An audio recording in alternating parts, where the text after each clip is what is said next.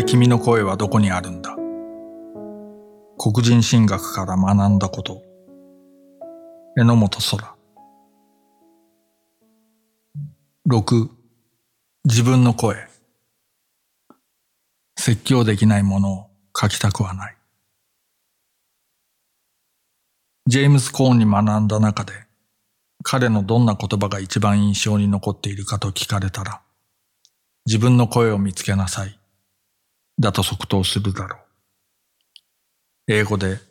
Find Your Voice という慣用句があるが、コーンはことあるごとにその言葉を使っていて、しかもそれがコーンの口から出ると、彼だけに可能な迫力と説得力を伴って私には聞こえた。彼からイエスやキリスト教について学ぼうと前のめりになってユニオン進学校に入学したはずなのに、結局、最も心に刻まれたのが、どんな深遠な教養でも、偉大な神学者の名前でもなく、自分の声を見つけなさいという言葉だったのは、なぜだろうか。もっと他に覚えておくべき出来事や思想があったかもしれないのに。それでも、授業中、私が膝を打って聞いていた彼の教えの大部分は忘れてしまっても、この言葉を叫びながら机を叩くコーンの姿なら、今も昨日のことのように思い出せるのは、きっとコーンが教師として学生に望んだのが自分の声を見つけることだったからなのだろう。彼なら自身の多大な影響力を行使して、容易に追随者を作り上げることができただろう。しかし、彼は決してそれを良しとしなかった。コーンの声は、他の誰かの声とはならない。きっとコーンは、自分が神や英雄として崇められ、その思想が権威化されるくらいなら、鉄頭鉄尾批判し尽くされてしまう方を選ぶ人だったと思う。晩年のインタビューで自身の思想のブラック・ライブズ・マター運動への影響について問われた時も彼はどこかそっけなく答えている。影響があるのなら嬉しいが、それが必然というわけではない。だからコーンは、学生が彼の主張をただ繰り返すのを何よりも嫌っていた。そうしようものなら、苛立ちを抑えられなくなったコーンが直ちに割って入り、それで君の声はどこにあるんだ？とまっすぐな厳しい目で問われるのが関の山だった。彼はこうも言った。私の研究者にならなくていい。ジェームズ・コーンのキリスト論を知りたければ、私の本を読めばいいのだから。君たちは、私の進学をなぞるのではなく、利用し、批判し、超えていきなさい。私がそうしたように、自分の声を見つけなさい。そのための助けなら惜しまないから。コーンの言葉を受け止めるなら、私がたどるべき問いとは、コーンの声が解く内容ではなく、彼がそれをどのようにして見つけたのかという過程なのかもしれない。そう考えるとき、私がいつも思い出すのは、母親について語るコーンの姿だ。ある日、博士課程進学のために必要な推薦状を頼みに、コーンのオフィスを訪ねた。壁一面の本棚にぎっしりと本が詰まった埃っぽくて薄暗い部屋。何度か訪れたオフィスだったが、ドアをノックするときは、いつもまるで初めてコーンと会うかのように緊張した。部屋に入れば入ったで、用事が済んでもあっさりとは返してくれず、大抵一つか二つ雑談が始まるのだった。学問の殻に閉じこもり、社会とのつながりを失った現代の黒人神学についての憂いや、そのような議論さえもほとんど不在な日本の神学事情、将来の進路や研究について、その日はどうしてか、私たちの会話は、コーンの両親についての話題に転がっていった。お父様やお母様は、あなたの本を読んでいたのですか？私がそう聞くと、コーンは嬉しそうに笑った。まるで、祖父が久しぶりに会いに来た孫に、昔の思い出を語り聞かせるように。こちらから最初に何か尋ねれば、あとはただうなずいているだけで十分なのだ。コーンは言った。両親は私の本をとても喜んでくれてね。父親のチャーリーは、どこへ行くにも私が書いた最初の本をカバンに入れて出かけた。山で仕事をするときもね。結局、二作目の黒人解放の進学が1970年に出版される前に、父は亡くなってしまったから、読んでくれたのは一作目だけだったけれど、彼が亡くなったのは、ニール・アームストロングが月面着陸する前の晩だったから、よく覚えている。母親のルーシーは、私の本を全部読んでくれた。夢か悪夢か、キング牧師とマルコム X までね。そこまで言ってから、コーンはまるで目の前の私の存在など忘れたかのように、深い記憶の奥底へと潜っていった。そして彼は、書くことについて語り始めたのだ。夢か悪夢かは、サバティカル中に母の家で書いたんだ。母さんは私が書くのを応援してくれた。そういえば、どこで書くことを学んできたの？なんて聞かれたな。私はこう答えたんだ。母さんが喋るのを聞いていたからですよ。母はとてもおしゃべりだった。小さい頃、私は日中の大半を母と一緒に過ごしていたんだ。兄たちは父と木を切りに行っていたからね。母は台所を家の表側に作らせた。玄関から入ってすぐのところに。普通は裏側に作るんだけど、そうすれば、通りに誰がいるのか見えるだろう。母さんと話さないで、家の前を通り過ぎるなんて誰もできなかったんだ。だから、家にはいつも黒人女性が集まっていて、延々と世間話をしていてね。小さい私は、そこにいる唯一の男で、じっと会話に耳を傾けていたんだよ。後から気がついたんだけど、私はそうやって書き方を学んだんだ。母親の話すリズムや動き、抑揚が私の書き方になった。母さんから書き方を学んだ。なんて言っても、母は信じてくれなかったけどね。コーンの母親との物語を、私は、なるほどとうなずいて聞いていたのだが、よく考えてみると、これは、コーンにとっての書くことと声の密接な関係性について、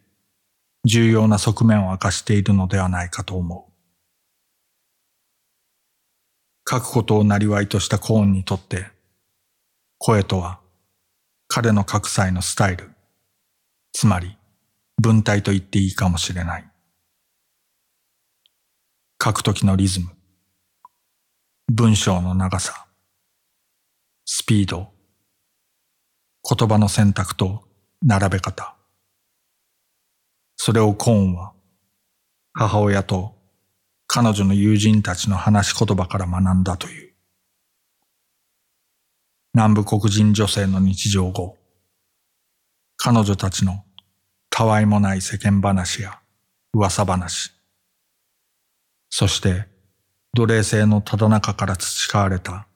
共同体の信仰の言葉。それは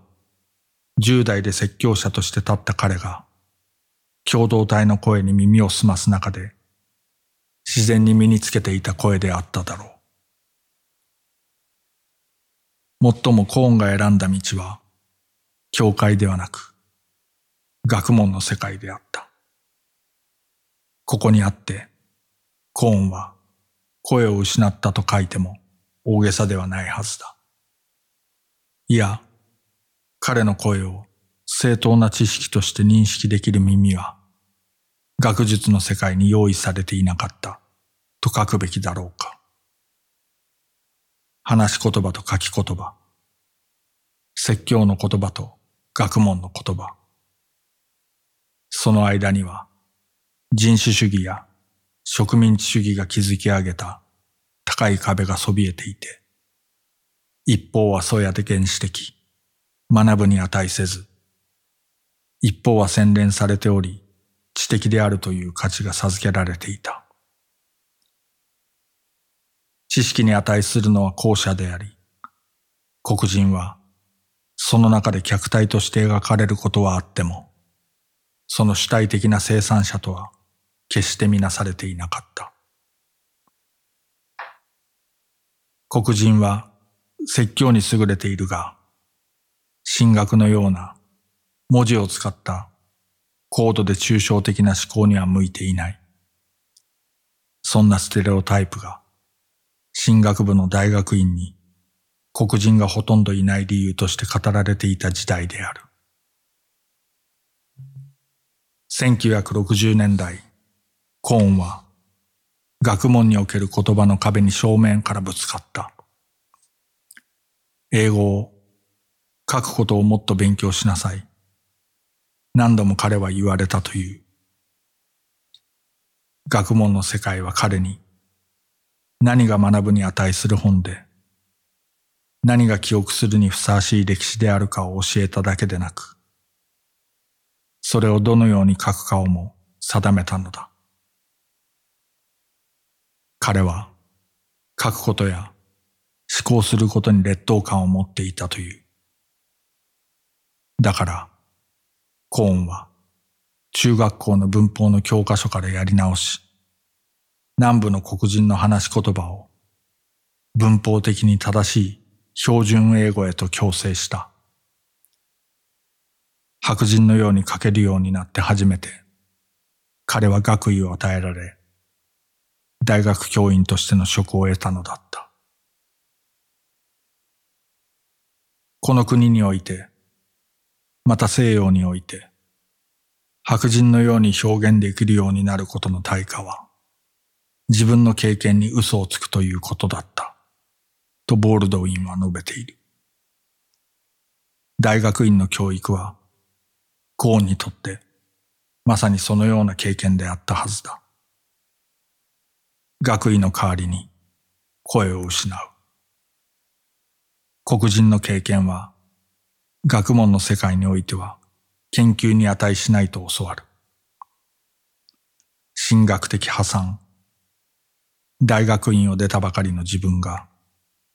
同時代的な黒人の解放運動に対して何ら声を持っていなかった失望を、コーンは後にそんな言葉で表現したことがある。それが彼にとってどれほど重大であったのか、私の想像は到底及ばない。教育への渇望は、コーンの世代の黒人にとって、それが彼らより上の世代には限りなく不可能な特権であったがゆえに、ほとんど自由への条件であるような切迫さを持っていたのだろう。ここで私たちは、彼らの祖先であった南部の奴隷が、読み、書くという識字を基本的に禁止された存在であった歴史を想起するかもしれない。しかし皮肉にも、コーンが時期通り、身と精神を削って自分のものとした言葉は、黒人の経験を語るための言葉ではなかったのだ。いやそれどころか、黒人を見えない人間とし、彼らの苦しみから目をそらし、その抑圧の構造を正当化するための手段こそ、文字という道具であり、神学という学問だった。悔しかっただろう。時あたかも黒人の自由を求める声が頂点に達していた最中である。神学を捨て去るという決断は、現実的な選択肢であったはずだ。事実、コーンは社会学の分野で大学院に入り直すことすら考えていた。コーンの最終的な決断は、神学を捨てるのでも、仮面をかぶって白人のように書き続けるのでもなく、神学という学問的な栄意に踏みとどまりつつ、それを内側から食い破るようにして自分の声をつかみ取るという挑戦であった。ブルースシンガーになるとは二度黒人になることだと言ったのは BB キングだったが、コーンにとって神学者となることもまた二度黒人となるような経験だっただろう。一度目は生まれ持ったものとして、二度目は自らが掴み取るものとして、コーンは書く。バルトの教会教養学のスタイルや、ポール・ティリッヒの組織神学の書き方では、私の内に燃えているものを表現することはできない。アメリカの歴史のもとに自らを据え、新しい神学的言語でもって私は書かなければならない。黒人の説教と音楽の言葉がアーカンソーやシカゴ、デトロイトで聞いた素晴らしい説教者や歌手の魂がこの新しい言葉となる。黒人が理解できないものではなく、彼らが自分の経験として読み、聞けるようなものが書きたかったのだ。説教できないものを書きたくはない。ここに私は黒人がその奴隷経験から練り上げた説教という交渉伝統と学問という文字の伝統との間の緊張関係を聞く。もしくはコーンの母親につながる文字という形式において束縛されるのをほとんど拒むような奔放で肉体を伴い絶えず変化し儚く不安定に記憶されていく声を神学というそれ自体に頑固で堅牢な体系を持った言葉において表現しようとする葛藤と書けばよいか。それは困難な挑戦であった。文字にしてしまえばあまりにも多くが失われてしまうのだから。母親の笑い声も、会話を導く不規則なリズムも、声が音楽のように跳ねる様も、密かな沈黙も、コーンブレッドの焼き上がる匂いも、机の上に置かれた花瓶も、壁にかけられた写真も、肉体の織りなすささやかなダンスも、服の擦れ合う音も、黒人の性を他でありえない方法で彩り、肯定し、人間としての意味を与えていたはずの日々の瞬間。しかし、黒人が文字を奪われ、文字を押し付けられてきたという、まさにその理由において、コーンは書き、書き残すことを自らの戦いとして受け入れた。彼には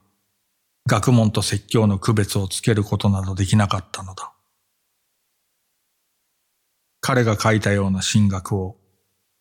彼以前に書いた者はいなかった。もちろんこの系譜には、例えば人類学のゾラニール・ハーストン、文学のトニ・モリスン、フェミニズムのベル・フックスやホーテンス・スピラーズ、詩のジューン・ジョーダンやオードリー・ロードというように、書くという格好を引き受けた黒人女性や男性、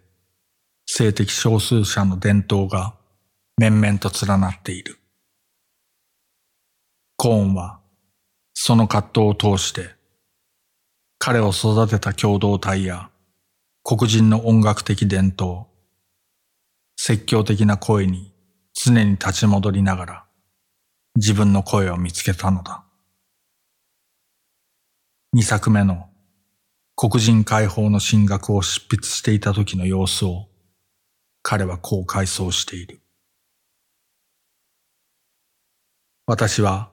進学校時代に学んだすべてのことを利用した。